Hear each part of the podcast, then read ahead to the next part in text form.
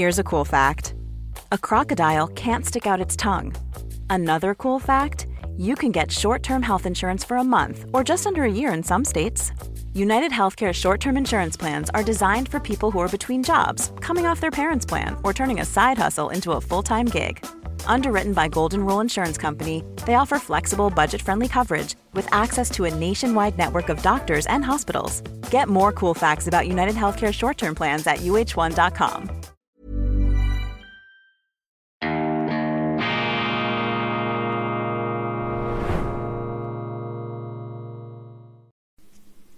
Grüezi miteinander, ganz herzlich willkommen, meine sehr verehrten Damen und Herren, zur schweizerischen Ausgabe von Weltwoche Daily, die andere Sicht, unabhängig, kritisch, gut gelaunt am Mittwoch, dem 18. Januar 2000 und 23. Der Geist von Davos spricht ukrainisch, meldet der Tagesanzeiger heute Morgen. Das WEF wird zur Hilfskonferenz für das kriegsversehrte Land. Die Forderungen nach Hilfsgeldern für den Wiederaufbau werden lauter und könnten für die Schweiz unangenehm werden. Ja, meine Damen und Herren, drei Milliarden, drei Milliarden Dollar äh, kostet es pro Monat, um die Ukraine wirtschaftlich am Leben zu halten. Drei Milliarden Dollar pro Monat, das ist eine enorme Summe, die da aufgewendet werden muss. Auch die Kriegsanstrengungen der Selbstverteidigung der ukrainischen Regierung und der Bevölkerung, die verschlingen Unmengen von Geld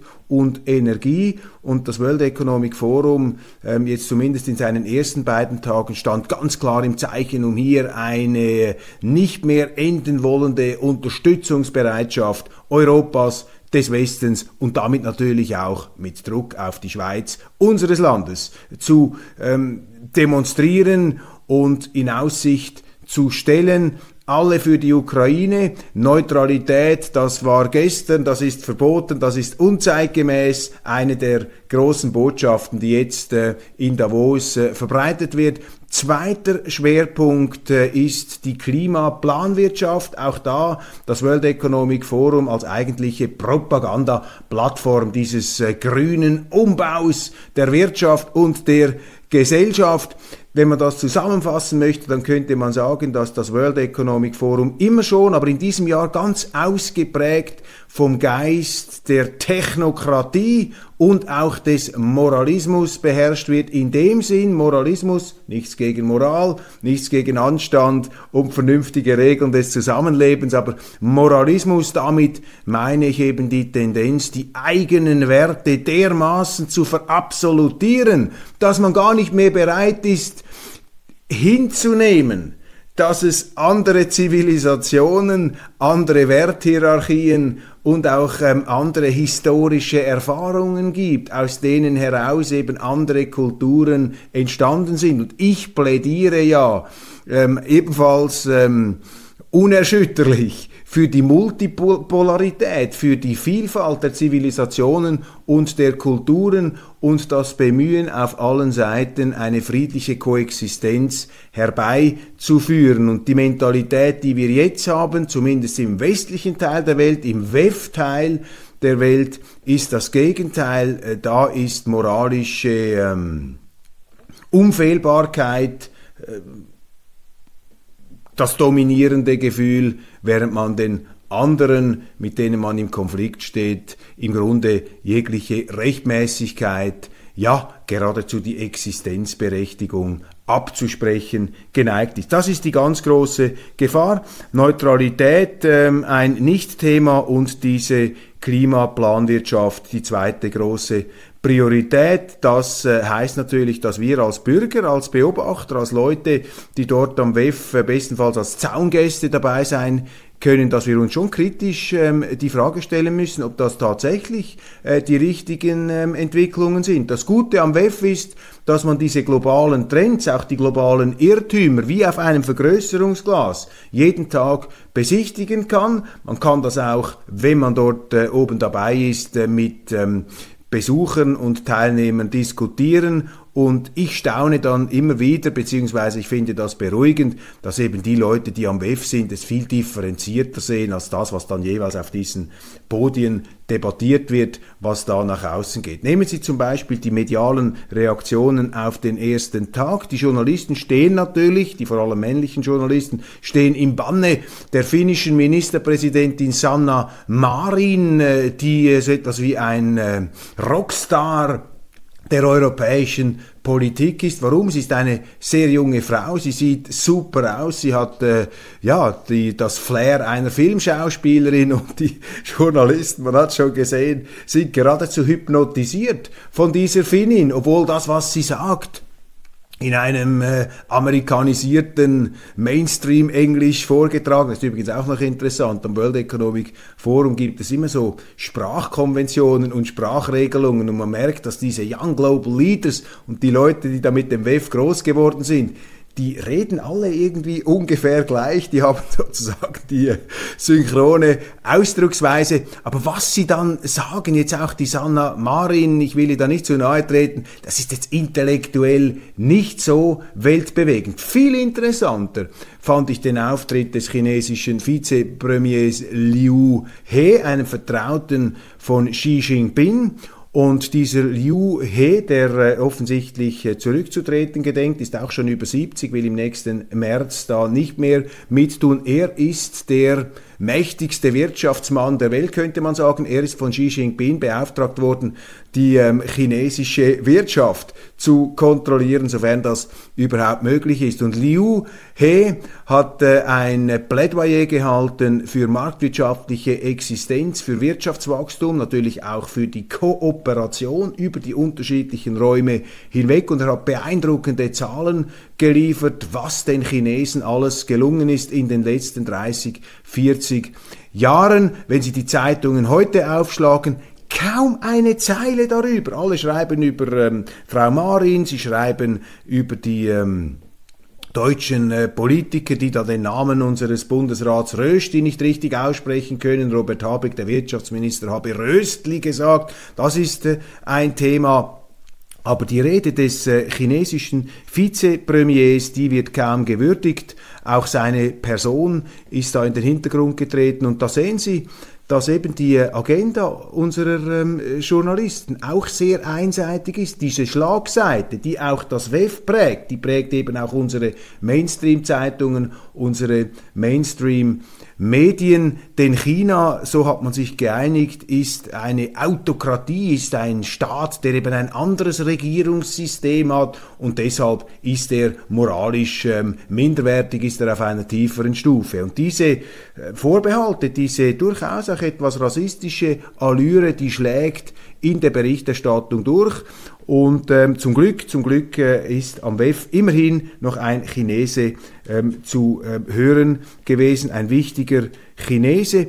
Übrigens äh, andere Schlagzeilen, die Sie heute lesen können, dass äh, Chinas Bevölkerung schrumpft, das sei schrecklich und auch das Wirtschaftswachstum sei unter den Erwartungen mit nur drei Prozent. Ja, das mag sein, aber die Chinesen performen nach wie vor. Und die chinesische Volkswirtschaft, da darf man sich einfach keine Illusionen hingeben, ähm, die ist ein großer Stabilisator der Weltkonjunktur. Und wir haben alles Interesse daran, mit den Chinesen gedeihlich zusammenzuarbeiten über alle politischen Differenzen hinweg. Und was ich beobachte, ist eben einen Übermut, ist ein Größenwahn auf Seiten des Westens. Ja, die Wirtschaft ist flexibel. Wir haben bewundernswerte Unternehmen, die in der Lage sind, die größten politischen Dummheiten der Politiker unternehmerisch wieder abzufedern und sich so aufzustellen, dass sich die Dummheiten der Politik nicht so extrem auf die Wirtschaft auswirken. Aber wenn man dann plötzlich der Auffassung ist, ja, wir können uns von den russischen Rohstoffen lösen, ja, und mit China dürfen wir auch nicht mehr zusammenarbeiten, weil sie die Uiguren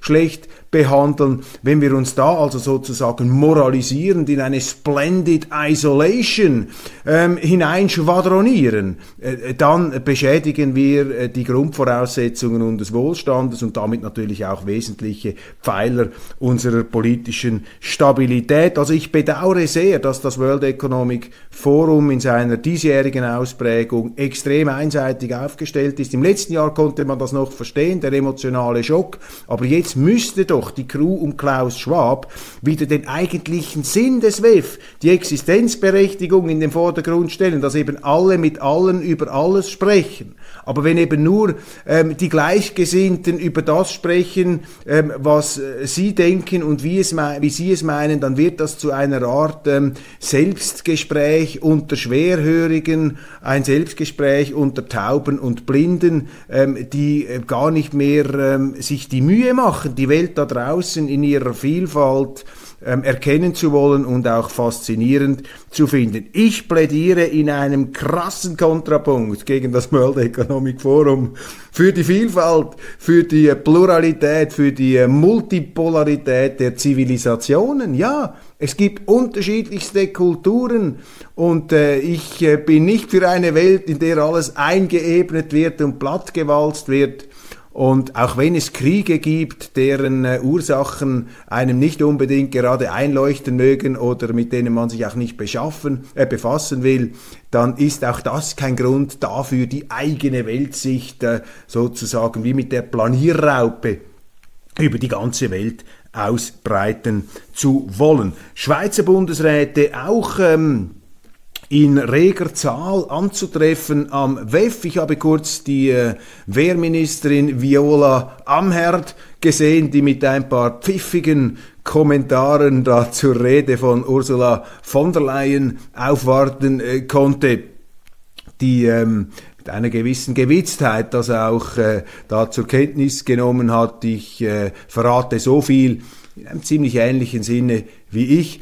Ich ähm, habe die Rede von Frau von der Leyen insofern interessant gefunden, weil sie äh, zum größten Teil darin bestanden hat, dass sie ein gigantisches Subventionsprogramm für die Europäische Union im Bereich der Klimaplanwirtschaft angekündigt hat, gleichzeitig aber die Chinesen kritisierte, äh, weil die ihre Wirtschaft subventionieren. Wenn zwei das Gleiche tun, dann ist es eben nicht zwangsläufig das Gleiche. Bundespräsident Berse ist nach seinem Besuch beim österreichischen Bundespräsidenten Alexander von der Bellen, wir haben das gelobt, van der Bellen hat äh, der Schweiz Unterstützung zugesagt im Kampf gegen die EU, gegen diesen seelenlosen Ausschluss unserer Universitäten von diesen Forschungsprogrammen. Er hat sich jetzt getroffen mit Ursula von der Leyen zum Thema EU. Da ist sicher nichts äh, Vernünftiges herausgekommen, denn die Schweizer Politik ist da auf Kapitulation gebürstet. Man lässt sich da einfach von der EU klein machen. Und wer sich oder beziehungsweise sie machen sich selber klein und wer sich selber klein macht, der wird von den anderen eben noch kleiner gemacht. Das ist das Problem der schweizerischen Außenpolitik, dass man in diesem Kriechgang, in diesem Bittstellergang auf den Knien da immer wieder entgegenrutscht und der EU alles recht zu machen versucht. Dabei muss sich die Schweiz doch gar nicht entschuldigen. Sie kann erhobenen Hauptes der Europäischen Union mitteilen, Entschuldigung, äh, wir können alles miteinander veranstalten, aber wir werden sicherlich nicht einen Kolonialvertrag unterzeichnen, der uns zu einer Art ähm Here's a cool fact. A crocodile can't stick out its tongue. Another cool fact, you can get short-term health insurance for a month or just under a year in some states. United Healthcare short term insurance plans are designed for people who are between jobs, coming off their parents' plan, or turning a side hustle into a full time gig. Underwritten by Golden Rule Insurance Company, they offer flexible, budget friendly coverage with access to a nationwide network of doctors and hospitals. Get more cool facts about United Healthcare short term plans at uh1.com. Even when we're on a budget, we still deserve nice things. Quince is a place to scoop up stunning high end goods for 50 to 80% less than similar brands. They have buttery soft cashmere sweaters starting at $50, luxurious Italian leather bags, and so much more. Plus, Quince only works with factories that use safe, ethical, and responsible manufacturing. Get the high-end goods you'll love without the high price tag with Quince. Go to quince.com/style for free shipping and 365-day returns. Ja, nicht gerade Protektorat der Europäischen Union machen würde, das wäre jetzt etwas zu krass formuliert, aber der die der EU das Recht gibt, in der Schweiz Gesetze zu machen. Das sind ja diese institutionellen Wünsche, die da aus Brüssel geäußert werden.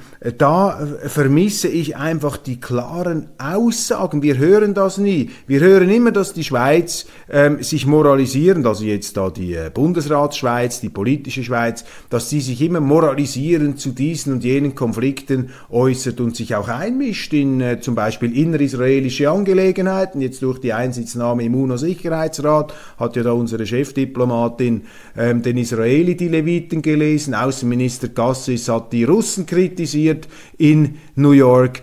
Diese Politiker sollten sich etwas weniger mit anderen Ländern auseinandersetzen und verstärkt mit den schweizerischen Interessen. Und da sollte man vielleicht auch einmal ein deutliches Wort sagen. Beim anderen kann man ja schweigen, aber wenn die Schweiz unter Druck ist, könnte man da ja mal etwas sagen. Und wenn man es öffentlich nicht sagt, dann müsste man es ja hinter äh, den Kulissen tun. Das machen sie aber auch nicht. Die Schweiz im Defensivmodus, viel zu wenig selbstbewusst da in der ähm, Auseinandersetzung mit den Freunden der Europäischen Union. Der ehemalige amerikanische Außenminister Henry Kissinger hat sicherlich die beste Rede des gestrigen Tages gehalten. Eine halbe Stunde hat sich zuschalten lassen. Eine unglaubliche Menschenschlange, eine Reihe, die diese legendäre Kultfigur da besichtigen wollte, obwohl er, man hätte sie auch auf dem Handy oder auf dem Computer anhören können, in vermutlich noch anschaulicherer Qualität und eindringlicher mit dem Kopfhörer, als wenn man sich da so in ein Räumchen gedrängt hätte, um Henry Kissinger auch auf einem Bildschirm zuzusehen. Aber das zeigt einfach den Nimbus dieses Jahrhundertzeugen, 99 Jahre alt, in äh, Deutschland geboren als ähm, Kind jüdischer Eltern, äh, dann in die USA emigriert, ein äh, unglaublicher Aufstieg, eine Karriere. Seinen Eltern ging es ja nicht so gut, die haben sich nicht so gut assimilieren können wie er. Ähm, Henry Kissinger dann als Teil der Vorläuferorganisation der CIA im Zweiten Weltkrieg mit der OSS nach Europa gekommen dort bereits früh ähm, auf sich aufmerksam gemacht, hat dann äh, nach der äh, Rückkehr aus dem Krieg äh, ordensgeschmückt ein Stipendium bekommen, ist dann die Harvard University, aufge äh, Harvard University aufgenommen worden, hat sich dort mit internationalen Beziehungen beschäftigt und schon sehr bald die Aufmerksamkeit und auch äh, die Bewunderung seiner Professoren gewonnen. Einer seiner allerersten Mentoren soll gesagt haben, Henry Kissinger äh, sei eine junge Mischung aus ähm, Immanuel Kant und Baruch de Spinoza, zwei der ganz großen Philosophen der europäischen Geschichte. Er hat dann dort Karriere gemacht, ist Professor geworden, Institutsleiter und wurde dann 1969 abberufen in die Regierung des damaligen Präsidenten Richard Nixon. Das ist auch wiederum interessant, weil Kissinger eine auch sehr wendige und flexible Persönlichkeit ähm, zuvor vor allem mit Nixons Gegenspieler Nelson Rockefeller zusammengearbeitet hat. Dann in der Regierung kam natürlich das ganze Debakel des Vietnamkriegs auf Kissinger zu. Er hat da mit ähm, Nixon eine unglaubliche Strategie gefahren. Wenn Sie die Bücher lesen über die damalige Zeit, das liest sich wie ein Thriller. Äh, da ist man von einem Extrem ins andere gefallen, von einer totalen Eskalation des Krieges hin zu äh, Friedensbestrebungen. Nixon hat gesagt, wir müssen hier einen Frieden in Vietnam zustande bringen. Äh, Kissinger sollte sein Mann sein als Sicherheitsberater, der ihn da unterstützte. Aber äh, auch um ihnen hier sichtbar zu machen, wie die Amerikaner das damals angegangen haben. Nixon hat gesagt, wir müssen die Hölle aus diesen Nord Vietnamesen herausbomben, wir müssen über die Weihnachtstage bomben, wir müssen sie mit Bomben eindecken, wir müssen sie an den Verhandlungstisch bomben. Und Kissinger hatte den Auftrag, den Nordvietnamesen ähm, sozusagen Nixon als einen quasi Verrückten äh, vorzustellen, damit sie eingeschüchtert würden. Die, die äh, Nordvietnamesen haben sich aber nicht einschüchtern lassen. Es kam dann trotzdem zu Verhandlungen, es kam auch zu einem Frieden. Für diesen Frieden hat dann Henry Kissinger sogar mit seinem vietnamesischen Kollegen zusammen den Frieden Friedensnobelpreis gewonnen, aber wenn man es etwas kritisch anschaut, muss man sagen, da ist also nicht sehr viel übrig geblieben. Kaum hatten sie Frieden geschlossen, sind die Amerikaner aus Vietnam davongerannt, haben sie ihre Verbündeten im Stich gelassen, so schmählich wie in Afghanistan. Ungeachtet dessen, solche Rückschläge konnten Kissinger eigentlich nie etwas anhaben. Er hat dann auch durch seine Eloquenz, durch sein Charisma, er hatte ebenfalls Rockstar-Qualitäten. In gewissen Jahren konnte er sich so zu einer Art äh, Welt Sichtweisen entwickeln. Und er ist auch sehr, sehr intelligent. Ich hatte auch einmal das Privileg, ihn sehr lange in seinem Büro in New York zu interviewen, habe das auch äh, abgedruckt damals äh, bei der Welt, wo ich als Chefredaktor wirkte. Also das als kleine Würdigung und äh, auch äh, etwas Hintergrundinformationen zu Henry Kissinger. Seine Rede interessant. Die wichtigste Aussage, wir müssen diesen Krieg in der Ukraine schleunigst beenden. Die Eskalationsgefahr ist gigantisch. Ein nukleares Inferno ist nach wie vor da. Ähm, dahinter steht natürlich die Überlegung, wenn man eine Atommacht, eine ehemalige Supermacht, existenziell in die Bredouille bringt, wenn sich bei den Russen der Eindruck durchsetzt, dass es hier nicht um die Ukraine geht, nicht um die Verteidigung der Ukraine und ihrer territorialen Souveränität, ähm, dann sondern um einen Krieg gegen Russland, wenn es darum geht, Russland kaputt zu machen, dauerhaft zu schwächen, zu einem Satellitenstaat der Vereinigten Staaten herunterzudrücken, mit äh, schlussendlichem NATO-Beitritt im Junior-Sitz ähm, da auf dem Jump-Seat, dann ähm, wäre das brandgefährlich und könnte unabsehbare Konsequenzen und Risiken entfesseln. Da teile ich Kissingers Auffassung. Ich ähm, wundere mich einfach, über die skurrile ähm, Siegeszuversicht und eben dieses Unfehlbarkeitssyndrom, das ist eben Teil des Moralismus, dieser Woke-Kultur, dass sich der Westen dermaßen überschätzt hier in dieser ganzen Auseinandersetzung.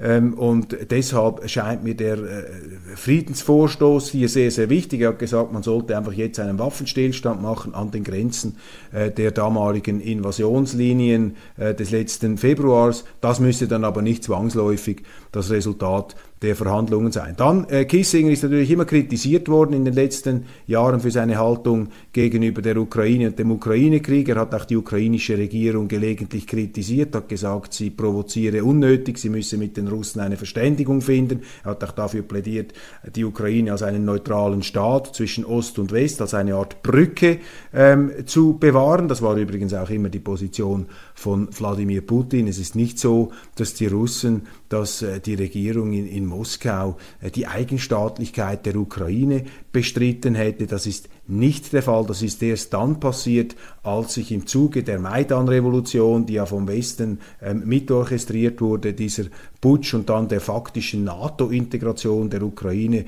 ähm, diese Ukraine eben äh, zu einem Außenposten der NATO gegen die äh, Russen umgerüstet wurde. Und erst im Zuge eigentlich dieser aus dem Westen her betriebenen Eskalation der NATO-Osterweiterung und des äh, ja einfach ähm, fahrlässigen und ähm, auch nicht gerechtfertigten Vordringens in der Ukraine. Man hätte viel gescheiter den Ukrainern gesagt, ihr müsst einen Kompromiss finden, man hätte diese Minsker Abkommen ernst nehmen sollen. Nun gut, das ist alles die ähm, Vergangenheit, aber erst im Zuge dieser auch vom Westen betrieben und vor allem vom Westen betriebenen Eskalation her sind die Russen dann, ist Putin in diese vergiftete ähm, Position hineingekommen und jetzt hat er sich natürlich auch in eine extreme Klemme hinein manövriert. Er muss diesen Krieg gewinnen, das hat für ihn tatsächlich persönlich sowieso eine existenzielle Dimension. Jetzt aber hat er auch sein Land in dieses äh, Debakel da hinein ähm, gerieten. Also er muss gewinnen, aber er kann nicht gewinnen und er muss äh, mit Zurückhaltung kämpfen, ähm, weil äh, wenn er da, das würde in Russland nicht verstanden werden, wenn er da jetzt einfach äh, mit äh, einer Art und Weise, wie die Amerikaner jeweils ihre Kriege führen, schocken da oder nehmen sie Vietnam, das wäre ausgeschlossen. Ähm, ungeachtet dessen, mit Distanz betrachtet, äh, halten wir uns einfach etwas zurück mit diesen allzu einseitigen und vorschnellen Deutungen und Erläuterungen. Ich finde es wichtig, dass es noch Realisten gibt wie Henry Kissinger. In einem Punkt hat er dann dem äh, Zeitgeist auch noch ein Zugeständnis machen müssen, weil er eben so kritisiert worden ist, hat er äh, jetzt glaube ich, etwas opportunistisch gesagt, ja, ähm, aber die Ukraine sollte dann doch der NATO beitreten. Das äh, hat Kissinger früher abgelehnt. Er hat gesagt, der NATO-Beitritt der Ukraine könnte von Russland als Kriegsgrund, als Provokation gewertet werden. Jetzt hat er sich hier da dem Mainstream ergeben. Das, was der Stein des Anstoßes ursprünglich eigentlich war und äh, auch tatsächlich ist. Das soll nun kein Problem mehr sein. Ja, eine NATO-Ukraine ist sicher ein Problem für Russland. Also ähm, hier haben sich die Positionen etwas verschoben. Wir werden sehen, aber Kissinger, und das ist ähm, schön, aber auch bedauerlich, die einzige mäßigen die Stimme, die man jetzt äh, am World Economic Forum so hören konnte. Weitere Nachrichten. Äh, die deutsche Außenministerin Annalena Baerbock wirbt für ein Sondertribunal gegen die russischen Kriegsverbrechen. Da finde ich bemerkenswert, dass sie sagt, vorstellbar wäre ein Gericht, das seine Gerichtsbarkeit aus dem ukrainischen Strafrecht ableite. Also das wäre ja dann sozusagen das Gegenteil einer internationalen Strafjustiz, das wäre ja dann eine Siegerjustiz schlechthin, zeigt ihnen einfach, äh, ja, wie äh, einseitig und politisch gefärbt solche Aussagen sind. Da geht es ja nicht darum, konstruktive Lösungen zu bringen, sondern bei diesen Grünen scheint es irgendwie immer darum zu gehen, zu zeigen, dass man auf der richtigen Seite steht. Sehr beliebt und eine hohe Einschaltquote auf unserer Schweizer Homepage hat der Artikel von ähm, unserem äh, Kolumnisten Peter Rotenbühler und zwar über die Ringelsocken von Sandro Brotz, dem Arena-Moderator. Ähm, Rotenbühler kritisiert das. Schwarz-weiß geringelte Socken seien nur für Clowns geeignet, am besten in Übergröße. Es gab da ein Bild, das kursierte mit den entsprechenden Socken des Arena-Moderators. Sie werden jetzt vielleicht sagen, was hat so eine Meldung in den Weltnachrichten von Daily zu suchen? Ja, das sind eben diese Nachrichten, die in solchen Zeiten die Leute auch ähm, zu bewegen scheinen. Nicht anders hier, das auch auch äh, äh, mit großer Aufmerksamkeit kulturelle Aneignung. Die Sängerin Gwen Stefani erntet einen Shitstorm, weil sie sich als Japanerin sieht. Das geht offensichtlich in der heutigen Welt überhaupt nicht.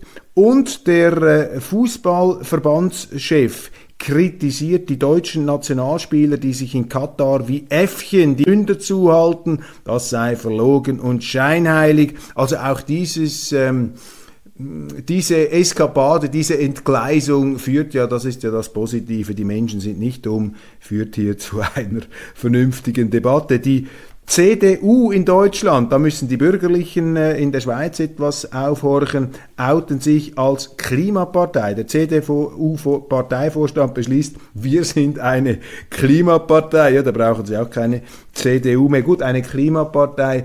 Da begibt man sich eben schon aufs Terrain des Gegners, indem man seine Begriffe eins zu eins übernimmt. Nichts gegen Umweltschutz, aber man muss es ja dann mit eigenen Methoden und anderen Konzepten machen. Ebenfalls äh, ein Thema in der Schweiz ist ähm, die Nachricht, dass immer mehr Lehrer Opfer von Gewalt werden.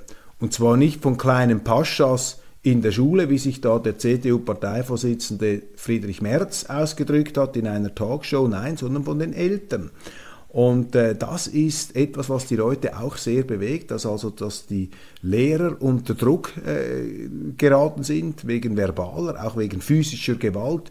Und da haben wir einen Aufruf auf unserer Website gestartet, dass Sie uns bitte Beispiele geben, ob Sie das auch aus Ihrem Umfeld kennen, ob Sie da ebenfalls schon ähm, entsprechende einschlägige Erfahrungen gemacht ähm, haben, ähm, was da auch der Hintergrund ist. In diesem Zusammenhang möchte ich auch darauf hinweisen, dass wir eine deutsche Website haben, eine deutsche Ausgabe der Weltwoche, um auch in Deutschland etwas den unkonventionellen Journalismus, der dort Mangelware ist, äh, in Umlauf zu bringen. www.weltwoche.de, wenn Sie vor allem an deutschen Themen interessiert sind. Alain Berset, der Bundespräsident, ähm, auch in der Klemme wegen der äh, Ringier-Gate, wegen der Corona-Gate-Mails, die am letzten Samstag in der Schweiz am Wochenende veröffentlicht worden sind. Die Frage, die jetzt da doch immer drängender gestellt wird, muss der Bundesrat, muss der Bundespräsident deswegen zurücktreten, ja oder nein?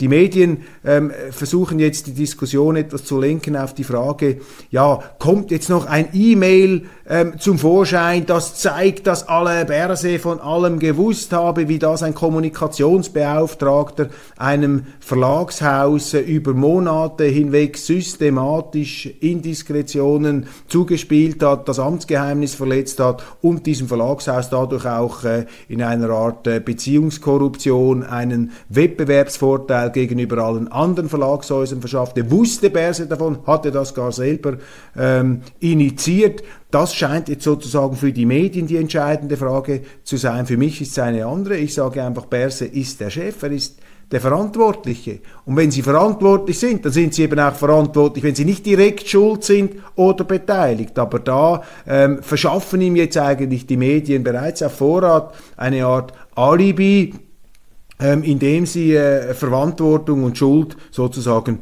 synchron decken. Gleichzeitig ist eine Studie herausgekommen, die zeigt, dass äh, das Schweizer Fernsehen, die Ringieblätter und die Zeitungen von Tamedia sehr unkritisch oder nur selten und mäßig kritisch über die Corona-Maßnahmen berichtet hätten. Allerdings ist auch die NZZ nicht aufgefallen als besonders kritisch. Ich darf sagen, äh, Sie können sich davon aber auch überprüfen, wenn Sie nur schon unsere Titelseiten anschauen, die Weltwoche ab von Anfang an, ab äh, Februar 2020 mit äh, sehr äh, kritischer Tendenz über diese Maßnahmen berichtet, über den Ausnahmezustand. Das hat sich auch durchgezogen. Das war auch der Grund, warum uns Alain Berset nie ein Interview gegeben hat. Dann Christian Constantin, der große visionäre äh, Bauunternehmer aus dem Wallis, der Paradiesvogel auch unter dem Fußballpräsidenten. Er hat seinen Rücktritt, seinen Rückzug auf 2024 angekündigt. Bange Fragen jetzt in Sitten, in Sion, ob damit das Ende dieses Clubs Clubs besiegelt sei. Wer weniger Zuwanderung will, muss länger arbeiten, sagt die ähm, NZZ äh, in einer Argumentation, die mir nicht einleuchtet. Damit wird äh, die Prämisse geäußert, die Voraussetzung, dass die Zuwanderung, wie wir sie heute haben, vor allem in den Arbeitsmarkt hineingeht. Äh, da beobachte ich etwas anderes. Wir haben eine Rekordzuwanderung und nach wie vor einen akuten Mangel an Fachkräften. Da sehen Sie, dass diese Zuwanderung völlig falsch gesteuert ist. Schweiz und Deutschland reden aneinander vorbei in Energiefragen. Es ist nicht gelungen, da am WEF eine Einigung zu finden. Das sind die Themen, das sind die Schlagzeilen des Tages. Vielleicht noch eine letzte ähm, skurrile Erheiterung. Dass äh, die EU hat zum neuen Jahr 2023 die Genehmigung erteilt, Insekten, Hausgrillen in Backwaren, Teigwaren und andere Teilfertigprodukte für allgemein, für die allgemeine Bevölkerung mit beizumischen. Also die Menschen werden nun Insekten essen, wenn sie nicht aufpassen, dies ein Beschluss der Europäischen Union und man ist fast geneigt zu sagen, solange die EU Zeit hat, sich mit der Beimengung von Insekten in Lebensmittel zu beschäftigen, dann kann der Leidensdruck in Europa so groß nun doch auch wieder nicht sein. Ich danke Ihnen für die Aufmerksamkeit und freue mich, wenn Sie morgen wieder dabei sind bei Weltwoche Daily Schweiz, die andere Sicht, unabhängig, kritisch, selbstverständlich gut gelaunt.